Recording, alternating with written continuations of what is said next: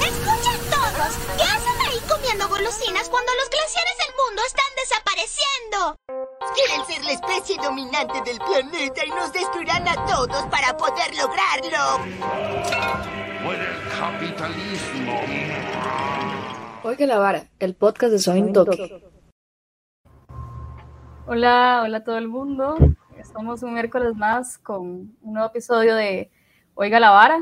Hoy eh, hablando de un tema que, que este año este, ha sido bastante controversial y que todavía queda mucho sobre qué conversar. eh, con una gran invitada, Natalia Díaz Celedón, de, del Semanario Universidad. Es la periodista que ha estado dándole seguimiento a este tema. Y una vez más con Edson, compañero de Oiga la vara. Em, bueno, gracias Natalia por estar acá con nosotros. Soy veterana de Son Toque. Eh, hace dos años no, no estaba con el equipo, pero todo bien, volví. Y bueno, antes de dar inicio al, al tema que nos, que nos convocaba hoy, que nos convoca, eh, pues primero quisiéramos denunciar ¿no? la desaparición de Samantha Girón, eh, presuntamente, eh, o bueno, su, su, familia sospecha que secuestrada por policías eh, del régimen orteguista, ¿verdad? Y no únicamente denunciar la desaparición de esta joven, sino también de todos los demás y todas las demás jóvenes y personas que en general se han opuesto al, al, régimen dictatorial de Ortega y que por ello están desaparecidos, encarcelados o muertos, ¿verdad? Entonces, solidaridad con todas esas personas disidentes y, y de nuevo reiterar esa denuncia hacia, hacia la desaparición de Samantha Girón. Y bueno, quizá Edson quisiera dar inicio al programa de hoy. Sí, eh, estaba un poco paniqueando porque mi computadora está demasiado lenta eh, y no me abría en la página. Pero bueno, nada, eh, muy contento de estar por acá hoy y muy alegre también de, de poder compartir con, con, Natalia, con Nat, un espacio. Y bueno, nada, comencemos de una vez, hablemos de, de, lo que nos convoca, como decía Amanda, hablemos del caso Cochinilla, que ha sido como el, el, tema escándalo slash eh, como, como, cojín electoral próximamente y etcétera en, en, relación a este año, en relación al PAC, ¿verdad? Otro caso de corrupción o otro caso de posible corrupción eh, en sus gobiernos. Eh, y bueno, comencemos con lo, con lo principal, tal vez para que Nat nos, nos comente un poco, digamos, en general del caso. El caso Cochinilla, eh, o lo que entendemos por el caso Cochinilla, es una posible malversación de fondos entre el 2018 y el 2020 por una supuestamente corrupción, digamos, que involucra tanto a el eh, sector privado de la construcción o algún sector privado de la construcción en un sector privado, eh, perdón, algún sector de eh, instituciones públicas. Y esta malversación de fondos posible sería por 78 mil millones eh, de colones. Esto es obviamente un dineral. y lo que se habla, digamos, lo que, lo que dice el OIJ, digamos, es que tal vez Nat nos pueda hablar mejor sobre qué es lo que dice el OIJ, digamos, específicamente, y a qué le conocemos, digamos, como caso Cochinilla, tal vez para comenzar a ubicar nombres, así.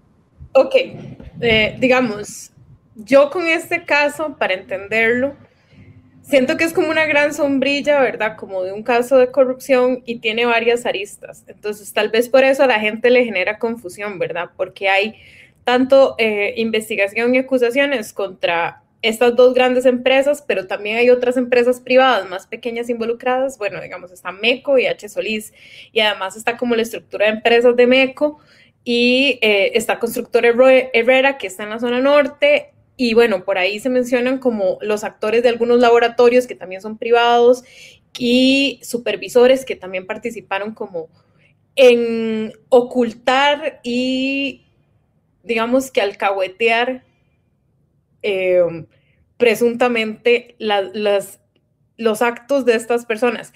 Y ahí es donde se, se divide en dos, ¿verdad? Porque está como la bifurcación. Ok, digamos, habían algunos actos que involucran al sector público, entonces se les acusa de cohecho, que son delitos de, eh, beneficio propio y además de tráfico de influencias que se usaban justamente para ese beneficio personal, digamos, para recibir ingresos públicos.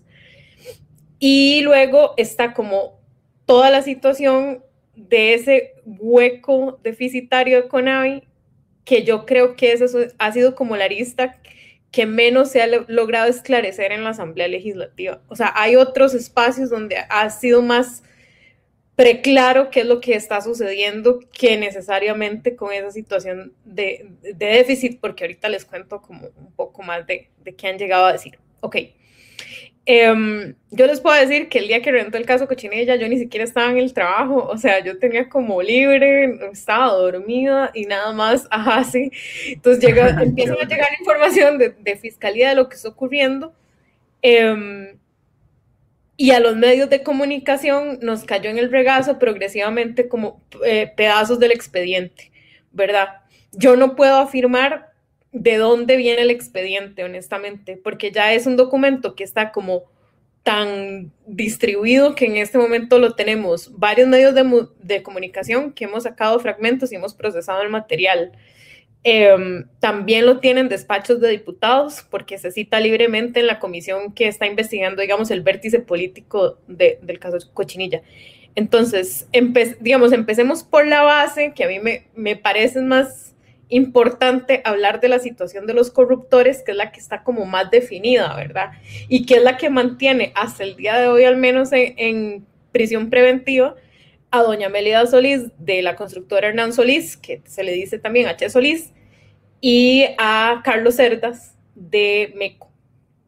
Entonces, de estas dos empresas, digamos, lo que hemos logrado procesar ahí del expediente y ver en, qué línea estaba investigando em, Fiscalía y el OIJ y,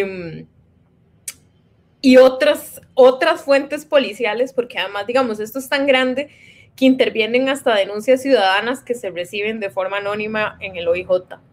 Entonces, digamos como que e, es, esa área de, los dos corruptores más grandes es, es bastante amplia.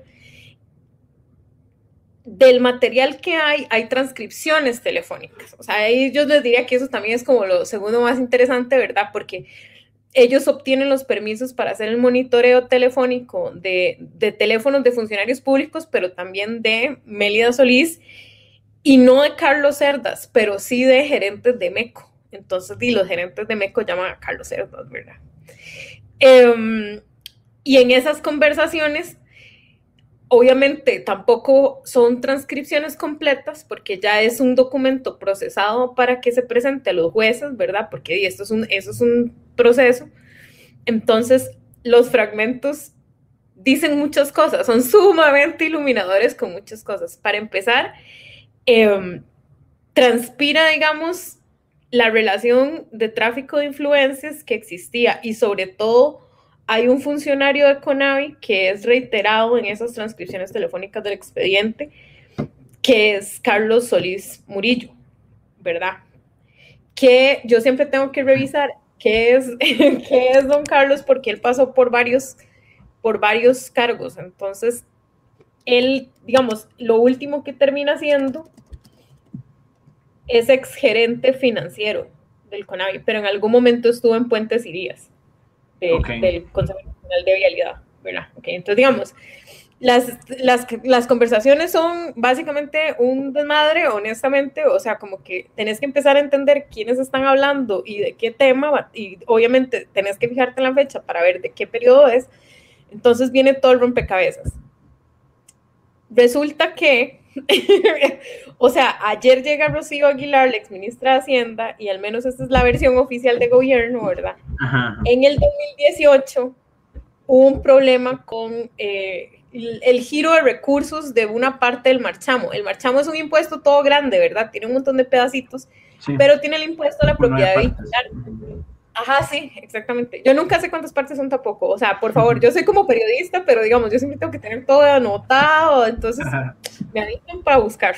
Este, bueno, entonces el marchamo de ese año tuvo un problema con la Superintendencia General de Seguros y de repente como que el impuesto a la propiedad del vehículo no se giró a tiempo, que es a final de año, ¿verdad? Entonces no se le giró al monto, entonces el MOP empezó presuntamente, según la versión de Rocío Aguilar, ¿verdad? Como con un hueco, Sí. arrastrar.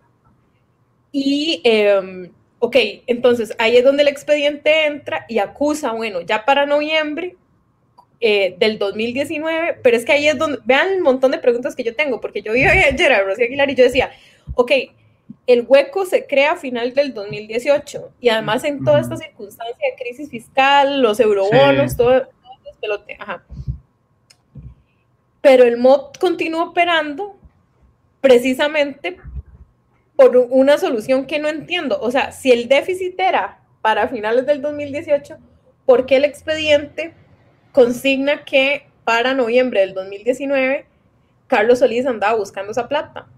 Y no, y no toda la plata, no todos los 77 mil, sino 50 Sí, y 51. Ah, exacto. Pero resulta que entonces, ¿verdad? Contraloría los patea. Y eso sí, digamos, Contraloría General llegó a la Comisión de Cochinilla y les dijo, a nosotros nos quisieron, lo que nos quisieron hacer es un juego, ¿verdad? O sea, es sacar de superávits específicos. Y digamos, las instituciones pueden cerrar, y verdad, en sana teoría no deberían cerrar el año con, eh, con sobrantes de platas, y mucho menos sobrantes específicos.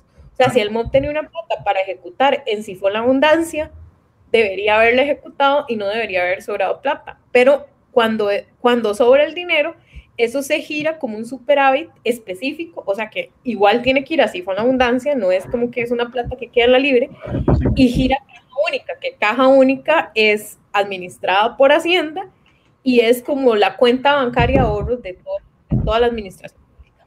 Ok. Entonces, entonces, para noviembre, Contraloría se los patea, o sea, les patea el plan para noviembre del 2019 de que esas partidas se reacomoden en otros proyectos. Y les dice, porque además hay una resolución, ¿verdad? Les dice, eso no es legal, o sea, eso ustedes no lo pueden hacer. Entonces, resulta que para el año 2020, Contraloría dejó de ser el órgano aprobador, supervisor, fiscalizador, digamos, bueno, no fiscalizador porque Contraloría fiscaliza todo, pero dejó de ser el vigilante último en la aprobación de presupuestos de CONAVI, porque hubo una reforma de ley que le dio las, los órganos de- desconcentrados a la Asamblea Legislativa. Entonces la Asamblea, ajá, entonces la Asamblea queda con una autorización para aprobar los presupuestos de CONAVI. Entonces de una vez CONAVI, pum, pum, ya no tenía que pasar por Contraloría. Entonces a mitad del año 2020, y digamos, yo no considero que yo soy la periodista del semanario que ha cubierto cochinilla, porque esta cosa es tan gigantesca, inmensa, o sea, inmensurable de verdad, que todavía, primero, seguimos buscando carajadas, porque quedan, digamos, no- nosotros tal vez hemos agotado un poco el expediente. Yo creo que todavía hay partes explorables, ¿verdad? Pero los grandes, a grandes rasgos, sí se le ha sacado todo un, gran jugo. Y, pero es tan grande que seguimos y todavía hay más información, por ejemplo, a nivel municipal, que pues, signo de pregunta. Sí. Entonces, Ahora sí, vamos a hablar de- todo bien. Yo, eh, ahora entonces les digo, para esa mitad del año del 2020 llega la comisión de hacendarios se reúne a ver un extraordinario y hubo un brinco de proceso. Una moción se presentó, digamos, una moción para incrementar una par- para hacer justamente esta y más modificaciones, digamos, como de esos superávits mo- movibles, ¿verdad? Llega del lado de Rodolfo Méndez Mata. Y ahí, ahí sí, eso fue tema del semanario de universidad, Ah, sí. porque yo lo atajé y luego lo, lo coordiné con, con mi jefa, porque nos dimos cuenta que cuando el expediente hablaba, ellos hablan de comisión de hacendarios y comisión de presupuesto y no sé qué, entonces a veces no queda claro en el expediente si se refiere a un departamento de CONAVI, a Hacienda o a la Asamblea. Pero hay que tener mucho cuidado entonces a leer esas piezas. Y ahí fue cuando limpiamos un poco la historia y nos dimos cuenta, ok, a Hacendarios llegó una moción diseñada desde el MOPT, digamos, no aquí voy, voy a ir lento, ¿verdad? Diseñada desde el MOPT. Llegó, de, eh, la propuso, o sea, la puso en la mesa la jefa del PAC, Laura Guido, y, eh, y venía, según Laura Guido, según me dijo a mí Laura Guido, la moción la llevó Camilo Saldarriaga, que también está involucrado ajá, en, en el expediente. ¿Y, perdón, que- que Camilo eh, estuvo hace poco en la Asamblea Legislativa y que también él atribuye ese hueco a lo del marchamo. Es el mismo discurso de Rocío Aguilar, como que ponen Yo- incluso los mismos términos, es muy curioso. Yo les creo lo del marchamo, digamos, ya ven, digamos, si yo tengo que poner una opinión, yo les creo que ese año haya habido un, lo que no, vea, pero digamos, cuando lleguen a hacer la afirmación, sí, explíqueme qué pasó en esos 11 meses del 2019, porque yo, a mí no me queda claro cómo es que entonces, ¿verdad? Incluso ella dice, le intentamos resolver el giro y no sé qué, la plata se queda en Hacienda, di, pero Conavi, o sea, ¿cómo pero Conavi ese tiempo si requería el dinero? Lo que porque ellos nadie dijo nada, porque nadie que salió pasando a decir que, digamos, como hubo cambio de año, entonces ya el presupuesto del 2022 borró en cuenta nueva, entonces ya había plata, no tengo idea, pero vea que lo repiten a mitad de año del 2020 Sí. y ahí es donde voy a citar las- la cuestión del expediente, porque entonces ese es el trámite en asamblea. Lo presenta Laura Guido, a Laura Guido se lo dio Camilo Saldarriaga, Camilo Saldarriaga se lo dio el ministro de Obras Públicas y Transportes. Igual, raro, ¿verdad? Porque, digamos, como ministro, el ministro podría tener el enlace directo con la señora diputada, ¿verdad? Pero bueno, esa es la triada como la, se quedó explicado, digamos, en ese reportaje. Pero ahí llegan las transcripciones, porque resulta que cronológicamente, y eso lo, lo explicamos en el artículo del Semanario Universidad, hay unas llamadas consignadas entre Mélida Solís y Carlos Solís que discuten esa moción de presupuesto. Entonces, no sé si se les antoja medio leer eso. O sea, Sí, sí, sí, sí, sí, dale, dale, dale, dale. sí, porque Pero ese es este programa, por eso es. Sí, sí, digamos, yo igual esto yo lo puse en el artículo y porque era de interés contar con, con esa información, porque por supuesto que la investigación judicial di- trae las pruebas de transcripciones telefónicas, este, fotografías en, que se les dio en seguimiento en reuniones eh, y, otras cosas, digamos, pero la información legislativa realmente no está ahí. Es- eso fue nosotros tratando de reconstruir qué, qué pasó aquí. Entonces, resulta que, eh, bueno, todavía en abril, Mélida Solís tiene una empleada de confianza que se llama Priscila Naranjo, según transpiran las transcripciones del, expediente. Y entonces, con Priscila, todavía el 22 de abril, Mélida le dice, estoy chateando aquí con el ministro que está en videoconferencia, que ahorita me llama, es que lo que le quiero pedir a don Rodolfo, don Rodolfo no estuvo de acuerdo, yo lo llamé ahora y me dijo que no le parecía la idea de Edgar, de que trabajábamos fiado, entonces él me dijo que no, que tenía otra solución y que en un mes iba a tenerle fondos a Conavi. Eso es abril del 2022. Yo quiero, o sea, yo, yo me quiero preguntar algo desde hace, desde hace mucho rato. Ajá. O sea, ¿por qué si Rodolfo Méndez Mata figura tanto en el, en, en el expediente, ¿por qué, por qué ningún foco está sobre él? O sea, ¿por qué nadie habla de Rodolfo Méndez Mata como, como una figura importante, digamos, de, de esta red? No tengo la menor idea, porque incluso, digamos, han habido temas colaterales a Cochinilla, porque al final Cochinilla es todo, o sea, Cochinilla es, ¿verdad? Esa, esa penetración de los, de los privados y los corruptores privados y un gavilán que tenían los privados ahí sentados en el CONAVI siete días a la semana, no sé qué, ¿verdad? Y son muchos casos, o sea, en todos los proyectos de carreteras, sea MECO, sea H. Solís o sea algún tercero, como por ejemplo esta española, Puentes y Calzadas, hay algún, hay algún cuestionamiento, o sea, de calidad, de eh, calidad de materiales, eh, velocidad, gasto público, o sea, entonces, por eso es que se, se vuelve como indimensionable de qué estamos hablando cuando estamos hablando de cochinilla, ¿verdad? Porque estamos hablando de muchas cosas. Pero bueno, entonces, en este caso, que es ese hueco, este, hubo unas dádivas de licor, que ahí sí, digamos, eso puede ser prueba para que, eh, y para que Fiscalía persiga ya un delito de tráfico de influencias como lo, lo define eh, la, ley de contra, la, la ley de enriquecimiento ilícito, ¿verdad? Yo le, la ley de... Natalia, tal vez, o sea, tal vez como para que como para que la gente le quede claro, esto, esta conversación entre Mélida y Rodolfo Méndez Mata es, es No, en ese- torno Mélida y la empleada Priscila Naranjo. Hab- pero Ajá. hablan de don Rodolfo, ministro y don Ajá. Rodolfo es lo que dicen. Entonces, Mélida menciona que ella chateaba con Rodolfo Ajá. sobre que Rodolfo iba a conseguir los fondos. una propuesta. Ellos estaban proponiéndole algo, pero no queda claro qué es. En todo caso, digamos, como le- la- lo que queda más claro es que tenía otra solución y en un mes iba a tenerle fondos a Conavi. Y eso está como adjudicado a que se lo comunicó Méndez Mata a Mélida, ¿verdad? Esa es, es la interpretación que uno puede hacer a partir de la, de la construcción que hay en el expediente. El expediente Eso es un presupuesto extraordinario para es un Conavi presupuesto que ya extraordinario. tenía un hueco. Ajá. Ajá, que ya tenía un hueco. Que el hueco es lo que les dije la vez pasada, ¿verdad? Que vienen, Ujú. vienen arrastrando, que lo intentaron pedir a Contraloría y no lo habían pasado. Entonces, Ujú, para el ujú. 2020 ya le tocaba a la Asamblea la pelota.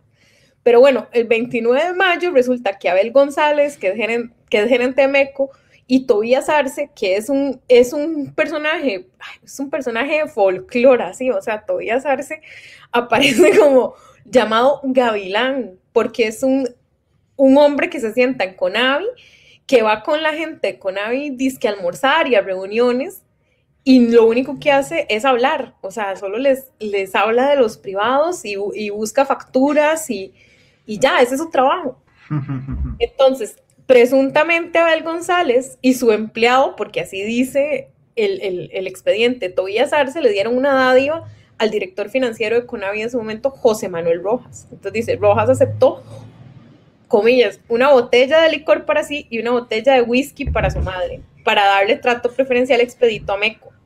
Porque además, Meco y H. Solís Ah, se les acusa de, este, de colusión, digamos, de coadyuvarse mutuamente para dividirse algunas licitaciones en el país, pero al mismo tiempo, cuando usted empieza a leer las transcripciones como estaba el expediente, Meco y H. Solís también se competían. Entonces, de hecho, en algunas conversaciones de Melida Solís, Melida les dice los mecos.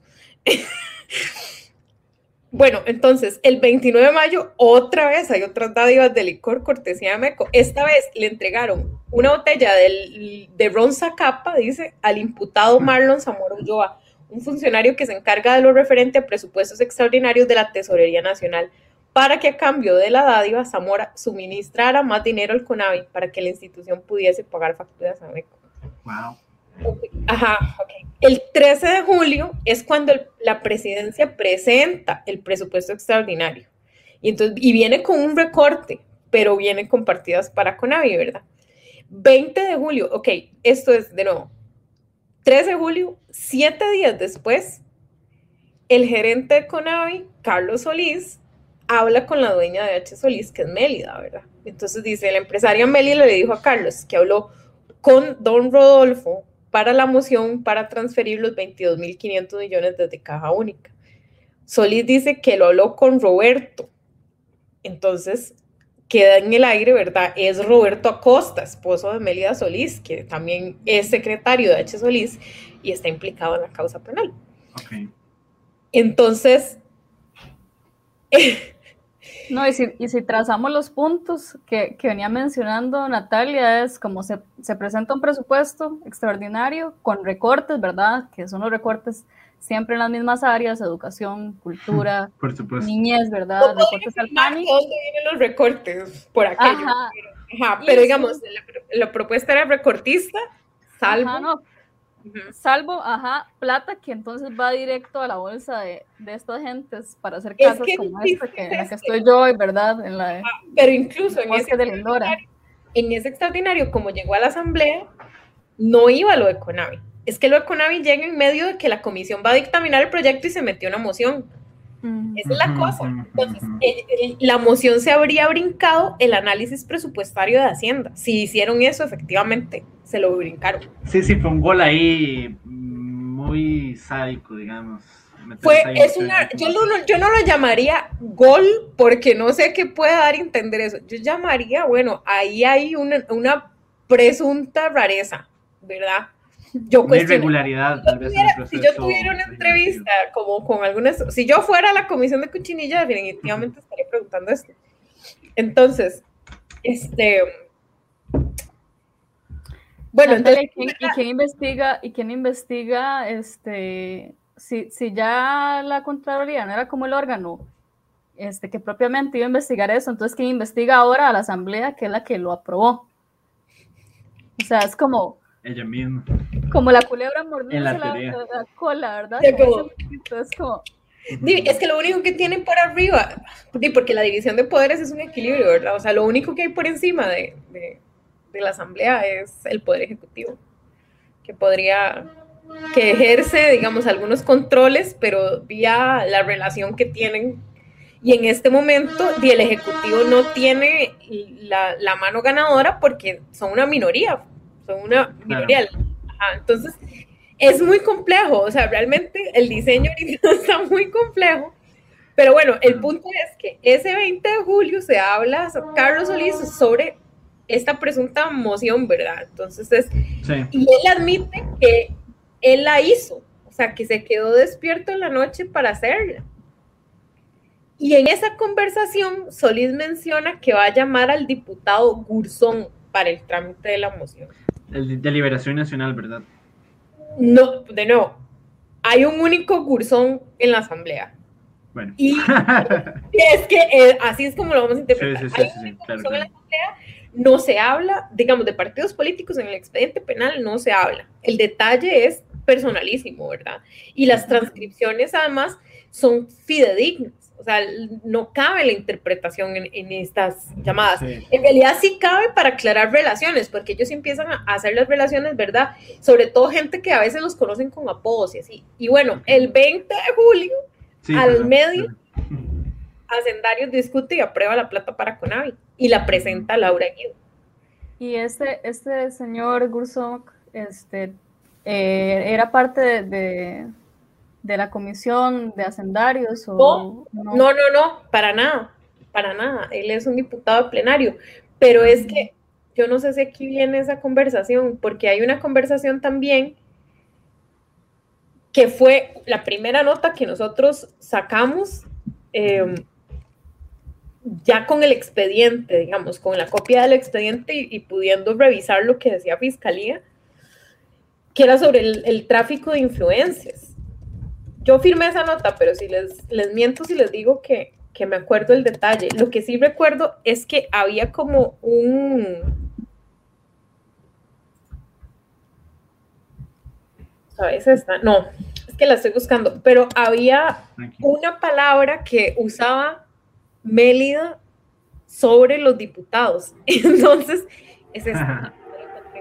Porque la descripción que se hacía era como eh, que el gerente este, Carlos Solís, había hecho influencia en Méndez Mata y también en el asesor del, del presidente. Ese es el de que, que es Camilo Saldarriaga, ¿verdad? Pero ve, digamos, en ese, en ese primer fragmento del expediente, el déficit que se consignaba, por ejemplo, era de 42 mil millones. Y si hablan de dineros malversados en Conavi, el expediente habla de dineros malversados, ¿verdad? Que ese es un tema que a la fecha no ha sido esclarecido, al menos no por Claro. la Asamblea Legislativa. Claro, claro. Pero espérese porque esa conversación, ya podemos pasar a otro tema porque sé que me he comido bastante tiempo en eso, pero es que No, no, explicar no, esa no Es que los, es- los hechos son demasiados, ¿verdad? O Sí, sea, sí, no te has Sí, comido y la nada. gente no le queda claro, como primero, la línea de tiempo definitivamente no queda clara, ¿verdad? Sí. Y de hecho el expediente brinca, porque brinca eso, brinca a los eventos del 2019, que por, por, por dicha, Contraloría llegó a la Asamblea y ya ahí aclaró, o sea, yo me sentí iluminada cuando Contraloría llegó a explicar que ellos se habían zafado de aprobar esa idea del- de las partidas Sí. y ya luego explica lo que sucede en el 2020. ¿verdad? Pero es- ve, aquí está porque aquí está, ve, Mélida dice, ya estamos llamando a varios diputados. Roberto llamando unos y yo otros para que no se pongan tontos ahí en el plenario. Dios. Ajá, esa, es- esa es la transcripción, ¿verdad? De nuevo. Sí, sí, sí. Nada, aquí no estamos diciendo cosas inventadas. No, Eh, no, estoy leyendo, estoy leyendo mis propias notas. Yo creo que ya con ese, como decía Fabio por ahí, que con lo que llevamos hasta ahora, serían como mínimo unas tres temporadas de Netflix. eh, porque, y creo que además eso nos lleva un poco al siguiente punto. El, lo complejo, digamos, de todo este entramado de a con quién tienen que hablar para los presupuestos y las mociones y los asesores de, no solo, no solo digamos, de MECO y de H. Solís, sino los asesores de CONAVI y cómo se maneja sea, digamos, todo este entramado es evidentemente y obvio inaccesible, digamos, para el grueso, no solo de la población, sino también de, del sector productivo, ¿verdad? Eh, exceptuando, digamos, algunos casos y algunas empresas que tienen una posición privilegiada, digamos, dentro del Claro. mercado. Y Bueno, ahí, yo- no, dale, dale. Es que lo que la gente tampoco tiene claro que justamente por ese nivel de complejidad, ¿verdad? Por este entramado que es inmenso, es que este es un caso que más bien tuvo una celeridad muy particular en fiscalía, porque es un caso de crimen organizado, así se clasificó. Claro, Y entonces, a partir de unas reformas legales que se hicieron por, por Panama Papers, digamos, esto llegó crimen organizado y tuvo un procedimiento mucho más expedito que lo que tendría como un caso normal de, de un caso normal. sí, un y caso de... La clasificación de delito organizado es lo que han querido sacar del- de la causa los abogados del- de los empresarios, de Melida. Solís y, y- ajá, y Carlos Cerdas, porque eso a ellos les, les aflojaría las amarras, por lo menos para sacarlos de prisión preventiva, ¿verdad? Ese es el objetivo, pero eso es... Bueno, Claro, quizá, claro. quizá podríamos este, ir hablando de Meco y H. Solís como un duopolio, ¿verdad? Yo creo que el caso con Chinilla nos deja clarísimo que en Costa Rica existe un duopolio de la, de la construcción de obra pública y el mantenimiento de estas obras. Pero, ¿cómo se consolidan esos duopolios? Yo creo que ya con lo conversado este, se liberan algunas señales para, para ir desarrollándolo, pero sí, quizá como como señal- señalar un poco cómo es que se consolidan esos duopolios en Costa Rica.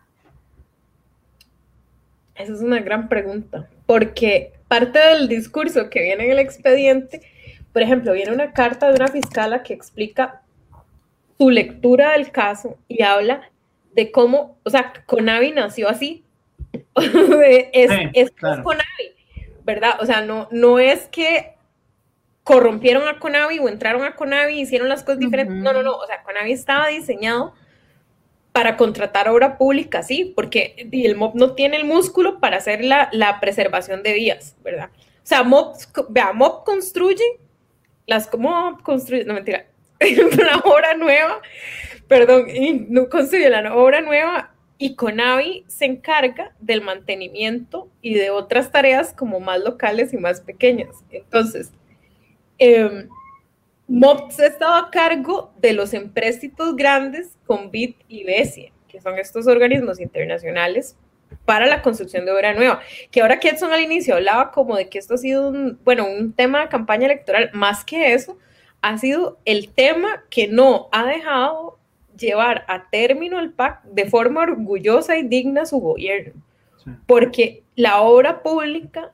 era uno de los grandes emblemas Ujú. era de garantías sí, sí. sociales, o sea, garantías sociales, el proyecto de circunvalación, que el proyecto de circunvalación de hecho no se firmó, digamos, en, en una administración PAC, se firmó desde Laura Chinchilla, pero imagínense lo lento que ha sido, ¿verdad? Y uno también ya ahí alza la ceja, lo lento que ha sido, ¿verdad? Porque em, en avanzar que todavía no, no se ha terminado la obra. Entonces, ¿qué sucede con estas dos constructoras? Primero, de, de las audiencias que han recibido la Comisión Cochinilla, ¿verdad?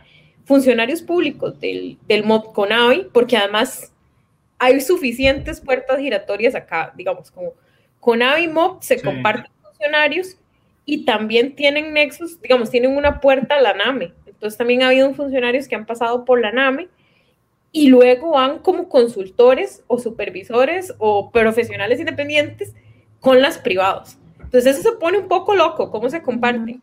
Pero por lo menos estos dos, estos dos, Carlos Cerdas y Melida Solís, como figuras, como constructores, digamos, como grandes constructores de obra pública, son conocidos desde los noventas.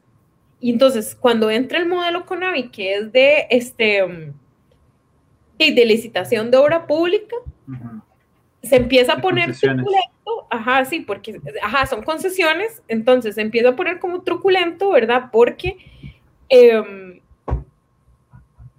de de- hay, hay gente que no queda con suficiente brazo supervisor o quedan huecos. Y, en uno de estos huecos que me parece que ha sido como el más reiterado por el diputado José María Villalta, porque es muy sorprendente, son las auditorías. Entonces, por ejemplo, la MOP tiene su auditoría, CONAVI tiene su auditoría, pero CONAVI es un Consejo Nacional de Vialidad y el Consejo Nacional de Vialidad tiene varios miembros, incluyendo gente de UCAEP, pero lo preside el ministro de Obras Públicas y Transportes.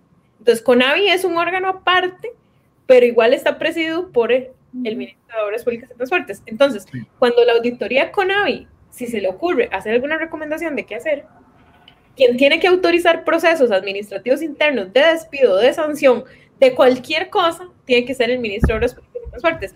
Pero la auditoría CONAVI no le responde al MOP. Entonces, digamos, el informe se queda ahí. o sea, no hay, no, no tiene, no, por procedimiento está chunco, está trunco, esa carajada. Entonces, es, esa ha sido una de las, para mí eso ha sido una de las cosas como más sorprendentes de, de, y que responde a la pregunta, ¿cómo estas empresas llegaron a ser lo que son? Y bueno, para empezar, porque, ¿verdad? En el expediente narra, al menos, una red de tráfico de influencias bien amplia, muy familiar. Es que la, la manera en la que se hablan en las conversaciones entre funcionarios con, y con Mélida, sobre todo Mélida, porque Carlos Cerdas no es una figura que aparezca constantemente en el expediente, pero Mélida sí. Entonces, ella tenía una familiaridad con Carlos Solistal, que en las transcripciones del expediente penal dice, le dice Carlitos. Ajá. Sí, y sí, por sí. ejemplo, esta muchacha, Priscila, la, la que es trabajadora de H. Solís, mano derecha de Mélida, según el expediente, Priscila le hacía trabajos a una señora secretaria del MOP con tablas financieras. O sea, quien le acomodaba el Excel presuntamente era Priscila, no la señora. o sea, son unas cosas que sí. Sí, sí, sí. Yo creo que algo importante, digamos, que no necesariamente, y eso voy a aclararlo para que nadie me demande, no necesariamente es una correlación, pero puede ser una casualidad muy sugerente. Y es que para lograr ubicar, digamos, en los 90, estos cambios de los que está hablando Nat, digamos, desde que el Es un estado modelo. que se creó, digamos, exacto, en los 40, digamos, cambia, digamos, radicalmente y ya deja de ejecutar algunas de las funciones que había venido ejecutando. Por ejemplo, como decía el MOB antes construía, desde los 90 ya no, digamos, y muy importante, los cuatro años que son clave para que esto suceda es del 94 al 98. Y quien era presidente en ese momento del país es José María Figueres. ¿Y quién era el y quién impulsó? Y eso, y es, es en primer lugar, digamos, quiero decir, es importante Figueres por dos cosas. Primero, porque está de nuevo mandándose para la presidencia. Y segundo, porque muchas de las reformas que estamos viendo hoy con problemas vienen de esos años. Eso es importante decirlo. Y el otro asunto es que uno de los diputados que trabajó la ley de concesiones, que es la ley que le da pie al Estado para hacer todo ese tipo de contrataciones, eh, la obra pública, por ejemplo, el, el caso de Ruta 27, el caso de, por ejemplo, APM Terminals, eso es una concesión de un puerto, digamos.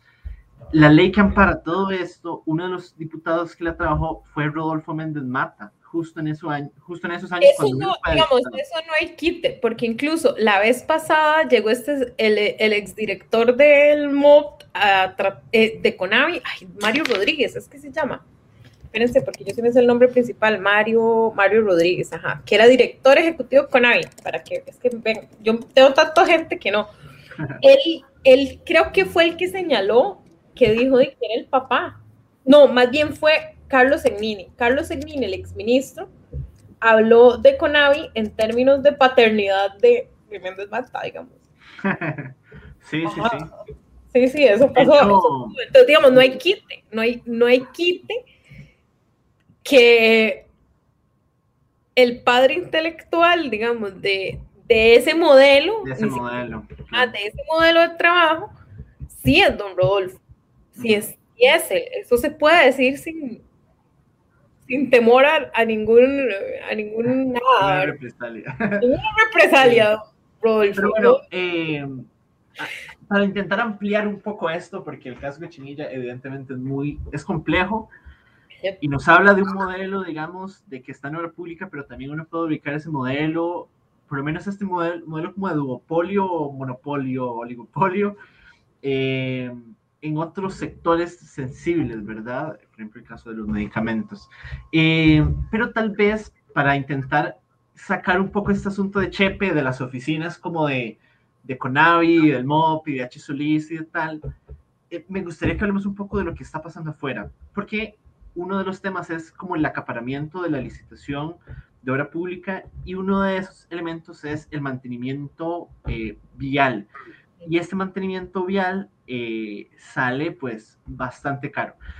Para el 2019 eh, habían 22 zonas de conservación vial. Estas zonas, digamos, agarran el país, ¿verdad? De Costa Rica, lo dividen en 22 zonas y cada zona se la asignan, digamos, o sacan cada zona a licitación para que determinada empresa, el mercado libre hace lo que quiera, supuestamente, eh, para elegir empresas, digamos, que se encarguen de esa, de esa conservación vial. Déjenme... que para el 2019...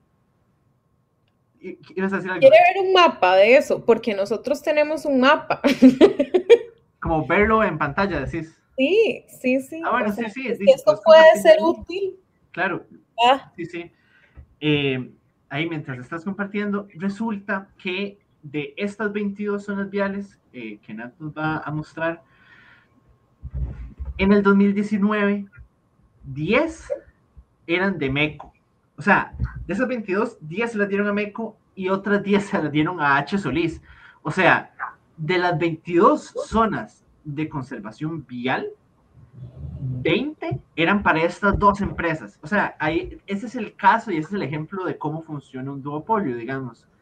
Dos empresas acaparan la mayoría del mercado, eh, eh, por ejemplo, el mercado público, por ejemplo. Y estamos hablando de que para el 2019 esas dos empresas se repartían 177 mil millones de colones designados a contratos de, de conservación vial, que además han tenido, digamos, múltiples eh, cuestionamientos por parte de la AME, porque los resultados no son tan buenos, de hecho están bastante mal algunos. Esto para que nos hagamos una idea. Eh, te- ¿tenías, el, ¿Tenías el mapa o no? Sí, pero mira, si no puedo compartir pantalla, pero les pasé ahí la imagen porque ese es el, digamos, ahora en junio que nos tocó trabajar hablábamos de un queque, ¿verdad? ¿Cómo se dividieron Claro. el Vamos a ver si yo puedo compartir.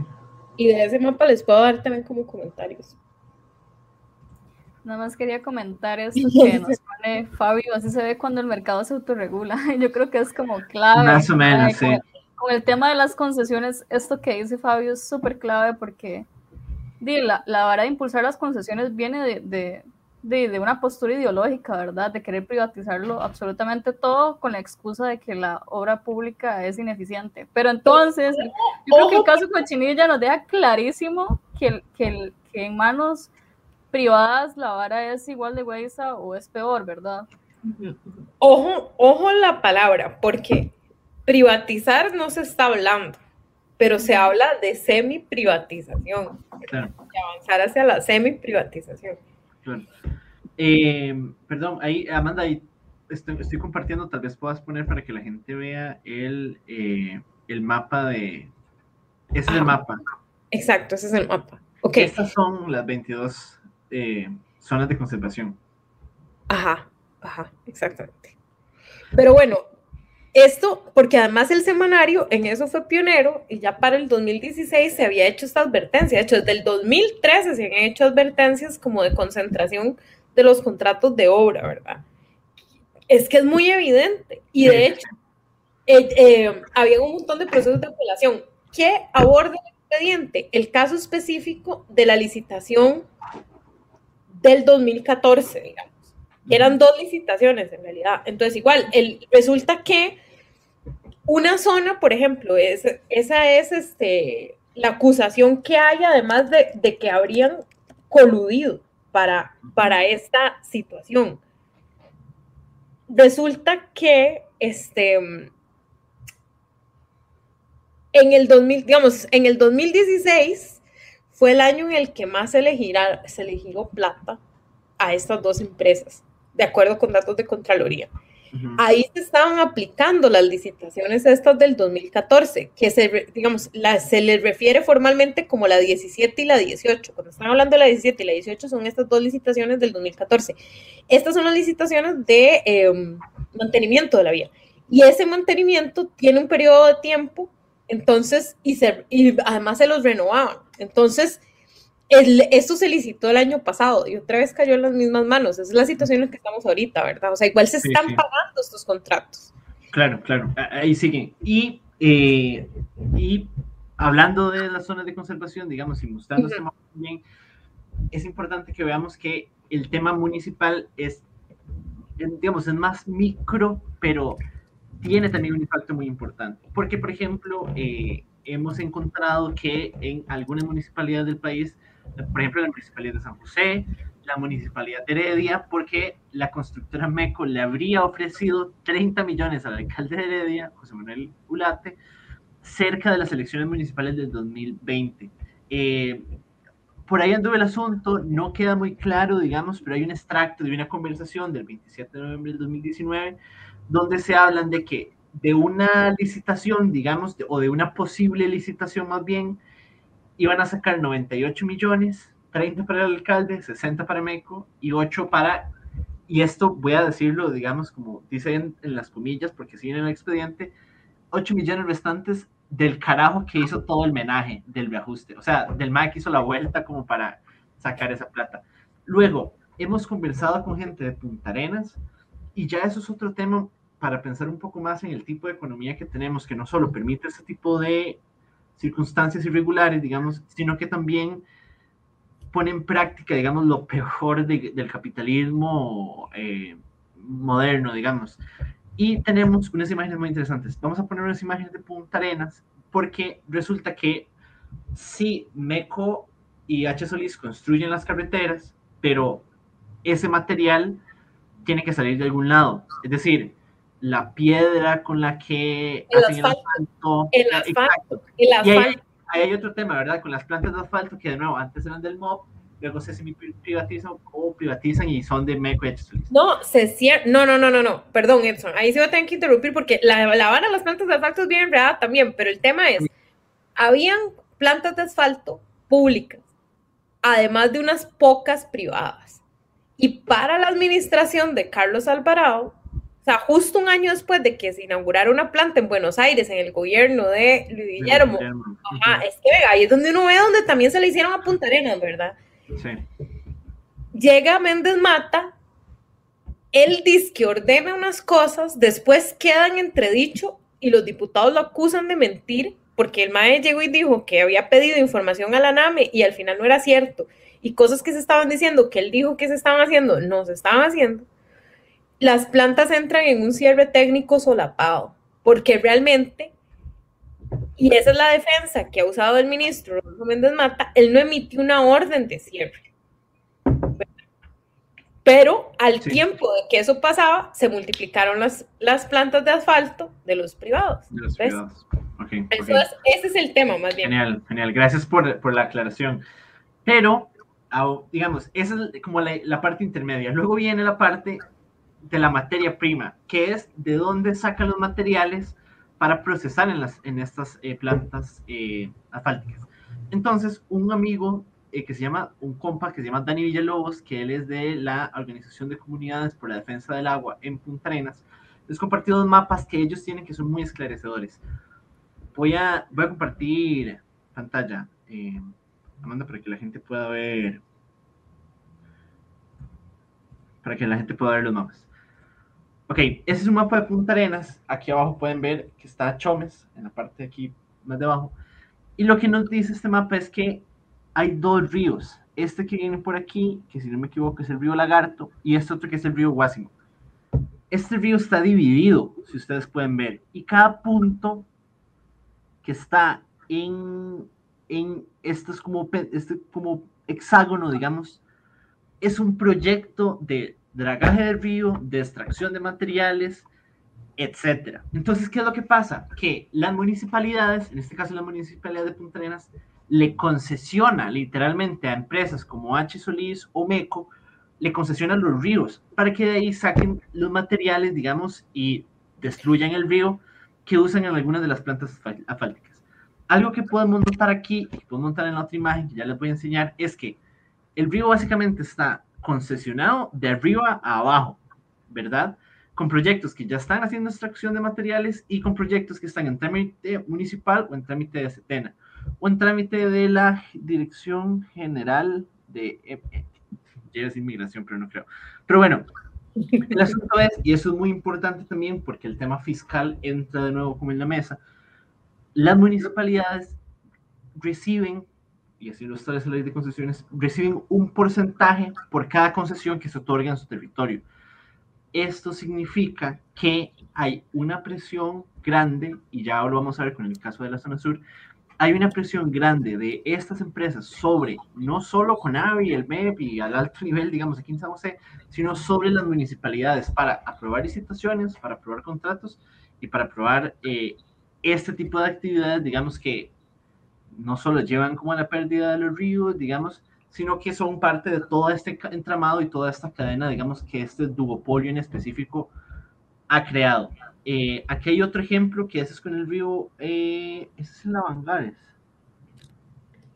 Eh, sí, me parece que sí. De nuevo, las zonas rojas son las que ya están en concesión, digamos, están en, explotación, y las otras están en trámites. Pero esto, perdón, sí. es que les voy a pasar otro mapa que es el mapa de las plantas. Espérense para ver dónde lo tengo. Porque ahora que se mencionaba Angares, es que ahí hay una planta H. Solís. Justamente, ¿verdad? Y por eso es, digamos, o sea, todos esos proyectos usted los va a encontrar cerca de plantas. Claro. De hecho, yo busqué un, un, una de las plantas de asfalto de, de Meco, es que me dio risa porque era por la casa de mis abuelos en Alajuela. Y entonces está, hacia la par del Tajo, o sea, la pura par está, está, sí. ¿No es en San Rafael? Sí. Yo vivo, yo vivo en San Rafael y sí, de hecho aquí está Meco. Sí, ajá. Está el Tajo de Meco, claro. Sí, es, vecina de mi familia. Pero no, ay, es que no busqué esto antes, entonces no tengo el mapa, pero ah, el Semanario Universidad tiene un mapa. Si uno busca plantas de asfalto, Semanario Universidad le sale. Es este asfalto, el super negocio que el MOB dejó caer en manos de privados. Pim, pim, pim. Ya les paso el. Es una locura. este es el mapa del impreso. Es que yo además hice uno digital, pero bueno, vean, no me voy a esforzar porque nos va a atrasar. Entonces, o sea, el punto es, efectivamente, digamos, subieron las, las, yo me imagino, es que eso yo no lo he revisado. De hecho, me, me, parece muy interesante ese mapa, ¿verdad? Como revisar cómo se fueron dando esos espacios de concesión del dragado y todo. No tengo idea. Esa es una parte que yo desconozco. Sí les puedo decir, bueno, ahí están todas las plantas del país. Están las cuatro del MOP y creo que son once, ajá, de MECO y H. Solís con dos que uno está en, en Avangares y el otro está en Guapiles de H. Solís. Ah, pues. Ok, bueno, eso es, muy ilustrativo y eso nos lleva a la zona sur donde ocurre otro tipo, digamos, de negocio o de posible negocio para estas constructoras, porque ellos construyen carreteras como te construyen hidroeléctricas. Y resulta que en la zona sur, en los últimos 15 años, ha existido una política, porque así hay que decir, una política energética de hacer hidroeléctricas, de hacer represas. Entonces, para hace un par de años, ya les digo, porque ya tengo el dato por aquí, eh, habían pensado para la zona sur, digamos, Pérez Celedón, abajo un poco, eh, más hacia, digamos, la parte de Punta Arenas y tal, eh, había un enjambre de hidroeléctricas con 13 hidroeléctricas privadas, 13 represas privadas. Eh, que el negocio de las represas privadas no solo es la generación de energía como tal, sino que tienen asegurado que el ICE les va a comprar esa energía. Entonces es un negocio bastante eh, lucrativo. digamos que ganarse la plata a punta de la plata del Estado resulta ser el negocio para esas empresas. Pero bueno, de ese enjambre, digamos, de hidroeléctricas que hay en la zona sur, que eran 13, resulta que nueve de ellas eran tramitadas por sociedades anónimas relacionadas, perdón, voy de nuevo, de esas 13 eh, eh, hidroeléctricas del enjambre que hay en la zona sur, nueve de ellas eran tramitadas por sociedades anónimas donde Mélida Solís era representante legal y una muy importante, que es la de PH San Rafael, era tramitada directamente por H. Solís. ¿Ok? Eso es eh, eh, eso lo ubicamos a la parte de todo lo que acabamos, acabamos de hablar con el caso Cochinilla. Ojo, no estamos diciendo que ahí hubieron eh, específicamente malversación de fondos y tal, pero si vemos el modelo de cómo operan estos, estas grandes empresas en estos negocios es clarísimo. Redondo. Y luego, eh, claro, es totalmente. Y luego, el, el, el, la otra parte son las irregularidades que detectan las comunidades. Las- la, lu- la lucha, por ejemplo, contra PH San Rafael duró siete años en que lograran cancelar el proyecto y se dieron muchísimas irregularidades. Entonces llegan prometiendo, bueno, en primer lugar, trabajo para todo el mundo, llegan prometiendo trabajo para gente de 80 años y tal, prometen caminos, prometen, como ya no va a haber un río, prometen que van a hacer una piscina en la comunidad, prometen equipos, eh, uniformes para los equipos de fútbol de las comunidades. Un vecino de Pérez Celedón, justo sobre este PH San Rafael, hizo una denuncia porque en los trámites que hicieron para obtener los permisos de Setena, apareció una lista de firmas de vecinos que aprobaban el proyecto y aparecía la firma de él y él nunca firmó, nunca firmó a su casa a preguntarle y ni siquiera era la firma. O sea, usaron el nombre de él y una firma falsa para respaldar el proyecto. No estoy diciendo quién, eso fue lo que se hizo en, en términos generales. Y con la municipalidad, y por eso traigo la idea de nuevo de esa presión que hay de estas empresas sobre las municipalidades, entre las, los permisos que se presentaban para arrancar los proyectos siempre tenían información imprecisa incorrecta, aun cuando se les, cuando se les pedía de nuevo la, como cambiar esa información. Y el plan, de, el plan regulador de Pérez Celedón establecía que la zona donde se iba a hacer el PH San Rafael era una zona de riesgo, donde se iban a dar, eh, pues, se podían dar eh, deslizamientos, etcétera. Y aún así, la municipalidad iba a ir adelante con ese proyecto en contra de todo ese montón de cosas. Yo creo que, digamos, esos ejemplos son muy ilustrativos, ¿verdad? De, de esta cultura de esa empresa privada en relación a- al, al Estado y en relación a estas eh, entidades, digamos, ya más pequeñas, pensando en las municipalidades, por ejemplo.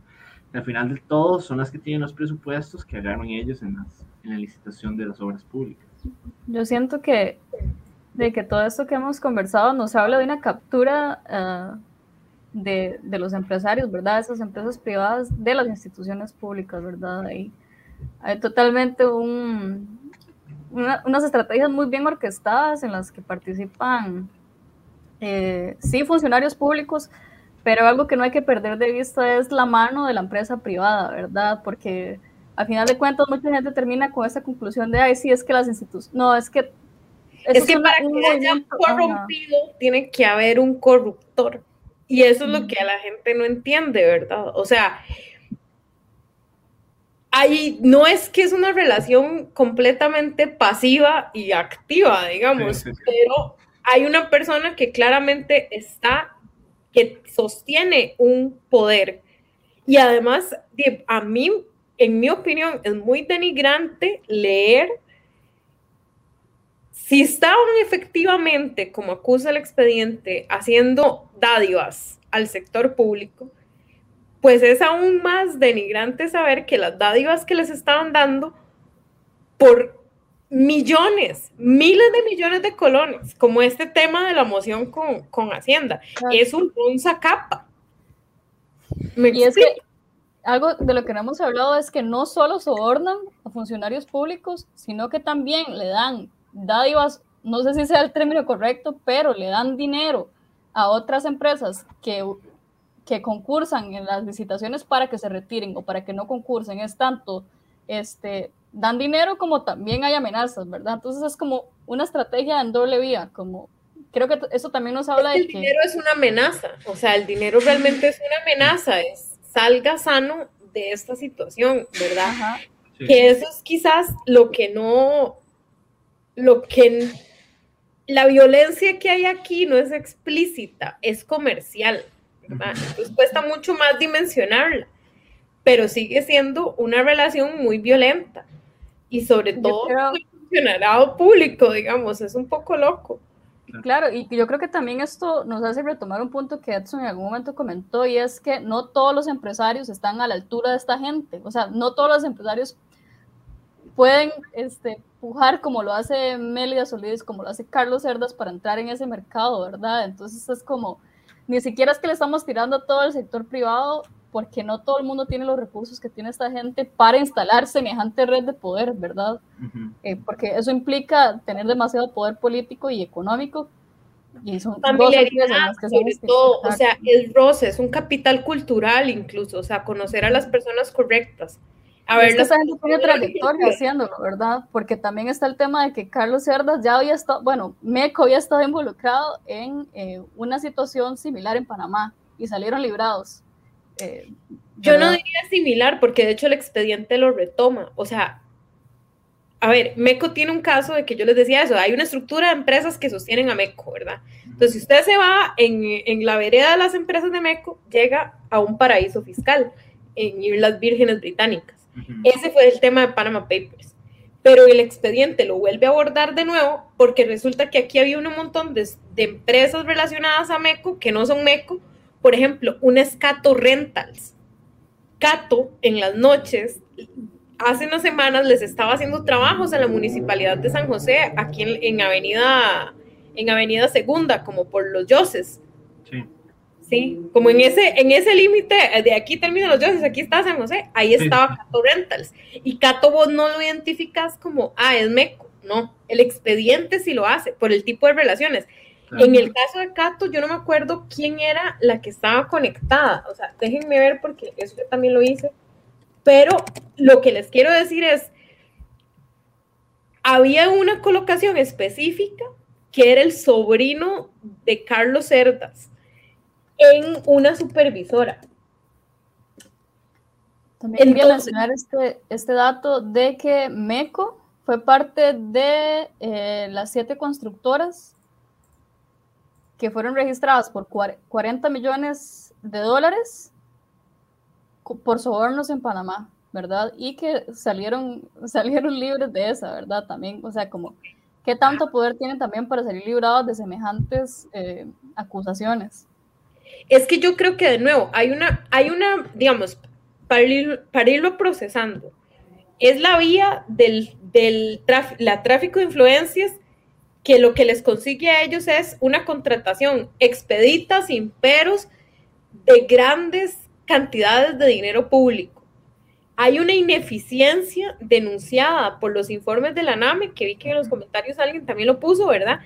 Sobre cómo esos trabajos se, se les multiplica el costo, o sea, una contratación que empezó siendo de un monto, se multiplica, se duplica, se triplica, se quintuplica. O sea, es que son montos así, locos, locos, porque pasó el tiempo, porque el MOB no hizo la expropiación bien, porque ta, ta, ta. Pero quien va cobrando el beneficio es la empresa privada, porque incluso si el MOB se atrasa con procesos de que de ahí no se fijó en un alumbrado público, lo que sea, la empresa cobra el día de trabajo igual, porque tiene que pagar a su personal, ¿verdad? Entonces, contratos que empezaban siendo así pequeños terminan siendo un compromiso de súper largo plazo y una cosa incuantificable. Esa es, la, la segunda situación. Y la tercera situación es, o sea, además de que eso ocurre, cuando reciben los ingresos que le paga el sector público, podría ser, porque eso de nuevo es una presunción, ¿verdad? La construcción, la reconstrucción que hace el expediente penal, que se estén evadiendo además impuestos. Entonces, además, no solo de tener esa estrategia para chupar y chupar recurso público, ni siquiera hay una devolución real. Y uno de estos casos, es verdad, es que además es como este reciclaje de plata pública, es el, del, el de la calidad de la mezcla asfáltica, porque la mezcla se puede recuperar de las carreteras, pero ese, ese material no se puede usar como en una mezcla que se considere nueva, digamos. Y, es, y eso es lo que se les acusa también a MECO en garantías sociales. Esta gente recogía la mezcla asfáltica y de hecho, en una investigación que yo sí hice de la Municipalidad de San José, además ellos recogían, autorizados por la municipalidad, el sobro de mezcla de las calles de San José y eso se iba y se tiraba a la mezcla que mezclaban ellos en, en el- en la fabriquita, ¿verdad? En, esta, en estas fábricas de asfalto. Ya se me olvidó. bueno, sí, Las plantas, sí, sí. las plantas estas, ajá, entonces tiraban el, el la cochinilla, no mentira, tiraban el, el asfalto usado, ese asfalto de segunda, y luego se colocaba como si fuera de la calidad que se contrató en garantías sociales. Entonces, son un montón de puntos, pim, pim, pim, que aparecen en el expediente y lo que todo lleva a la conclusión es, esta gente no saca pelo sin sangre, digamos, eso, es- Sí. eso es lo que ocurre Ajá. Claro, no claro. sacan pelo sin sangre. Entonces, con, con Meco, es esa, tienen toda una pirámide de relaciones.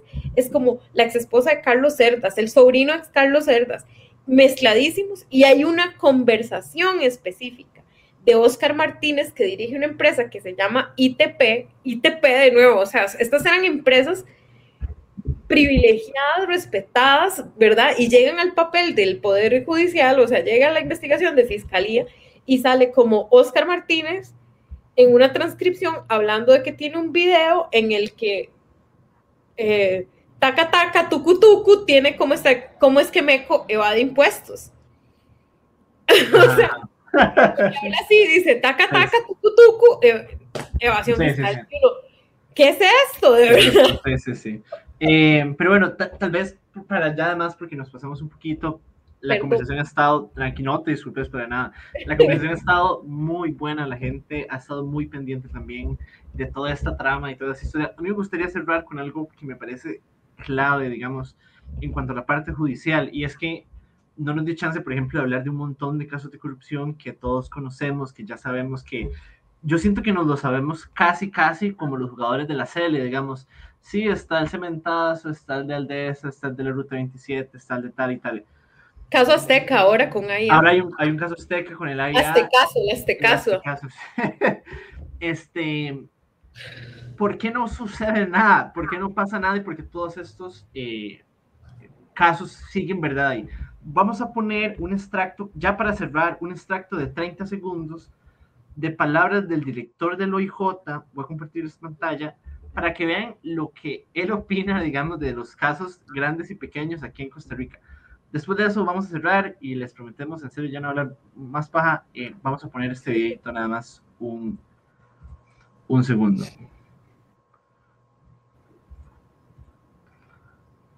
Ok, ahí está, está compartiendo. Ok, ahí se ve el, se ve el, el, digamos, el video. Sí. Ok, vamos a ver. ¿Se escucha? Sí. No. Muy bajito, creo. Voy a ponerlo de nuevo. Sí. Demasiado bajito. Se escucha muy bajito. Ujú. Ok, voy tal vez Sí. cambiar el.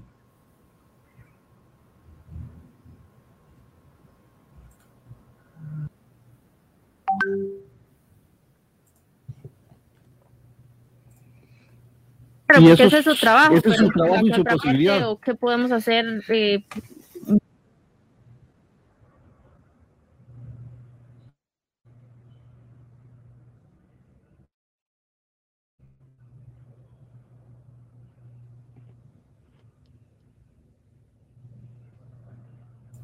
Ya estaba sonando, sí.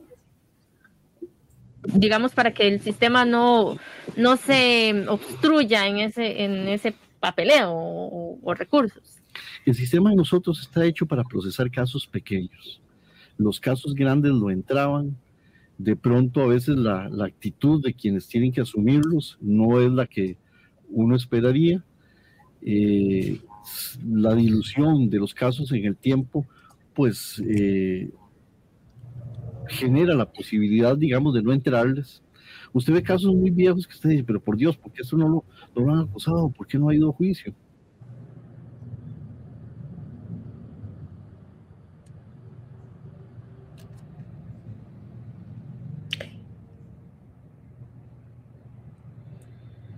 Edson está muteado. Está muteado.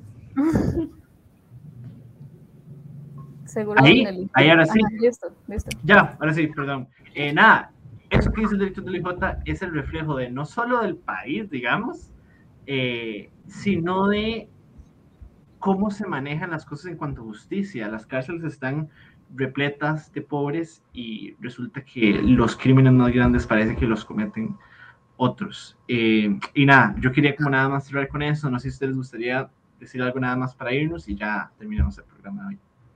yo quería hablar, digamos, este año yo también investigué un caso que fue una sesión de diarios a unos privados desde la Comisión Nacional de Emergencias con una posible violación, digamos, de la ley de contratación administrativa.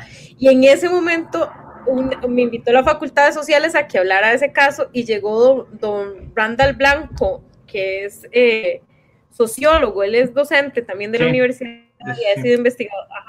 Pero él llegó con una propuesta que a mí me pareció como muy interesante. Obviamente a mí no se me había ocurrido porque saludos cordiales, ¿verdad? Obvio, periodista. Entonces, él decía, ok, en este momento, esa separación que yo les dije, el crimen organizado tiene equipos este, especializados de investigación del caso, pero a la hora de la hora, cuando vaya a caer esto a juicio, va a caer en el mismo sistema penal que ya está sobresaturado con esos mismos casos, pichuleos, etc. Entonces él decía, hay que conformar un tribunal especial para que vea estos casos. Igual de ahí, eso queda como al garete, cómo se haría ese tribunal, pero definitivamente ¿verdad? Porque ahí habría podido pasar el caso Jamber, este, parte del cementazo, todo el cementazo, o sea, como que eso hubiera agilizado mucho más esos procesos. Y, y, esto definitivamente, de que vaya la vía penal como regular, así, y, todo va a ser un atraso, o sea, vamos a empezar a ver resultados de esto. Estamos viendo resultados, porque el hecho, no vamos a minimizar lo de la prisión preventiva, ¿verdad?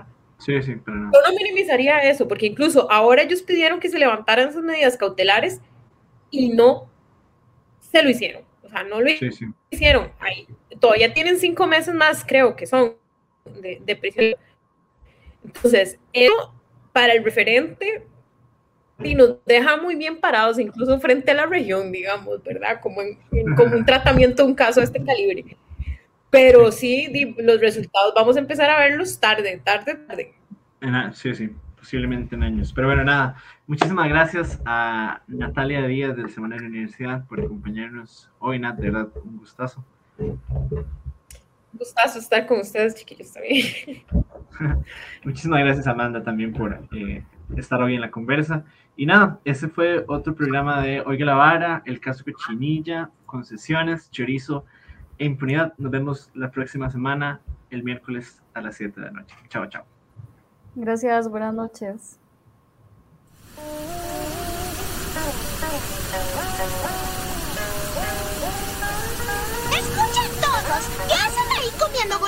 Cuando los glaciares del mundo están desapareciendo?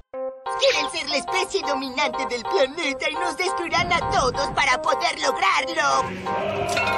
Por el capitalismo. Oiga la vara, el podcast de Soy Tokio.